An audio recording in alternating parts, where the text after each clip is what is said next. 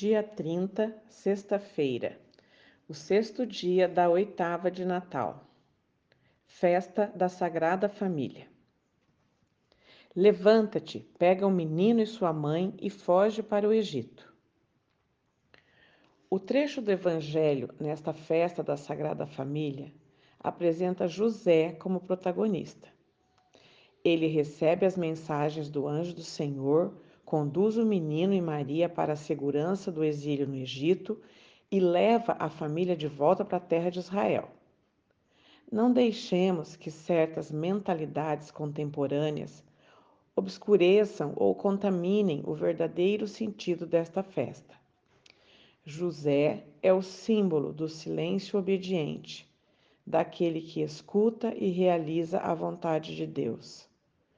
José é submisso ao projeto de Deus e é daí que emana a sua autoridade paterna, que se manifesta no serviço, na doação amorosa à sua família. Aquela disponibilidade serviçal que Lucas destaca em Maria, Eis a escrava do Senhor, faça-se em mim segundo a tua palavra. Mateus nos apresenta na pessoa de José, que de imediato, ao despertar do sonho, atende ao anúncio do anjo, foge para o Egito e depois retorna para a terra de Israel. O colocar-se como a escrava do Senhor, Maria, e o dispor-se a proteger a família com autoridade paterna, José, são duas atitudes tornadas possíveis pela presença daquele que, do nascimento à morte, foi obediente ao Pai que estás nos céus. Mas esta festa da Sagrada Família guarda em si um outro importantíssimo aspecto.